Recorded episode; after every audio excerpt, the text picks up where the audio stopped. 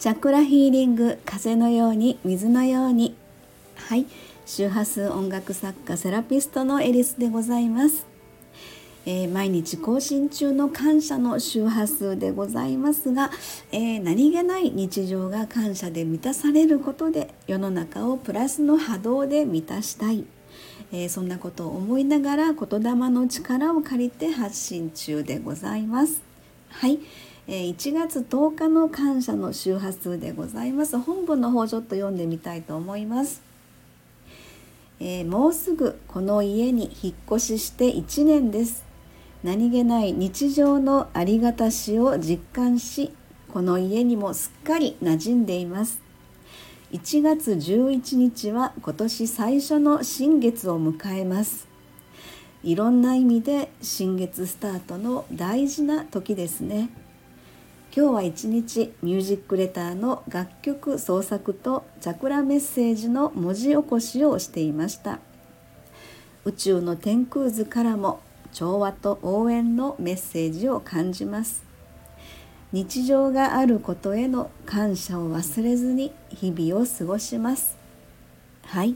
えー、ということなんですが、えっと、毎月ですね新月満月ごとにミュージックレターというのを配信をしておりましてであのご登録の皆様には楽曲とですねそれからチャクラメッセージっていうのを、まあ、あのご案内させてもらってるんですけれども、えー、YouTube の方にもですねえー、と十二星座のあのイメージストーリーということでちょっとまあ10分ぐらいのですね、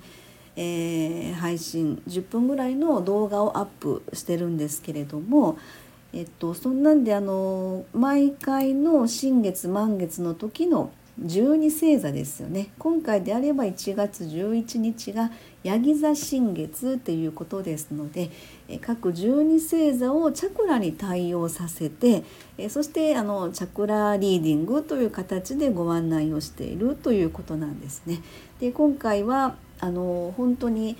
ヤギ座は第一チャクラでご案内をするんですけれどもやっぱりあのこのタイミングというとまあ何というか言葉がなかなかこう重くなって難しいなと思うんですけどもやっぱりこの基盤とかね土台とかそういうところの意味合いが第一チャクラっていう風なあの、まあ、エネルギー的なことになりますのでで今年最初の新月それもまあ新月スタートということで第一チャクラのヤギ座からスタートするということが、えー、とも本当にこのタイミングでというふうにま感じてるところなんですね。えー、だけどまあそのヤギ座新月の天空図を見て見てみますととてもやっぱり今回は調和とすごくあのバックアップというのか応援のそういったあの星たちのメッセージというふうにも感じるんですね。でそういう意味で今このタイミングでいろいろ時代背景も変わろうとしておりますけれどもそんなところで私たちは何か、それぞれあの自分たちの、立ち位置でですねあの今何をやるべきかっていうところに本当に今回のヤギ座新月っていうのが、まあ、そういうタイミングになってあのメッセージとして感じるということなんですよね。えー、それで昨日はあのそのチャクラメッセージの文字起こしあの配信用のですねをやってたんですけれどもそれとあの第一チャクラこれをあの周波数音楽で 528Hz であの楽曲の方を創作いたしますので、えー、その八木座新月のイメージ楽曲っていうことでですねえー、タイトルが「日常があること」っていうふうに今回ちょっとこうタイトルの方をつけたんですけれどもここ最近はそういった内容のちょっと配信が多いんですけれどもやっぱり日々の、えー、まあ、この感謝の周波数というのをやってること自体がもうそもそもそうなんですけどはい、えー、そんなことで、まあ、あのこの今ですね家がえっと今日のサムネイルなんですけどこれはまだ引っ越しする前の時の家具が何も入ってない状態の去年の2月に引っ越しをしましたのでその前ですよね。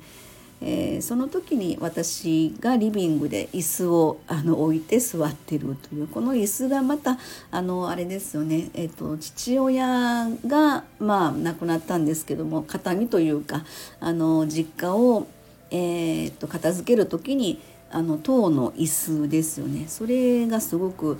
えー、あこれを持って帰ろうっていうことでね あの父親、まあ、母親もですけども、えー、2つあったので母と父が使ってたやつであの妹と私と1つずつね分けて家に持って帰ってるっていうことなんですね。それ写真がその塔の椅子に座ってる私なんですけど今日のサムネイルが、まあ、それになってるということですね。はいそんなことで、えー、ほんと早いな。あのーこの家に引っ越してきてもうすぐ1年が経つということとそれから1月11日がヤギ座の新月でこのタイミングで新月スタート第一チャクラの土台がとても大事なんだなっていうところの宇宙の調和と応援のメッセージを感じるということでございますね。はいそんなことで1月10日の感謝の周波数をお話しさせていただきました。ありがとうございました。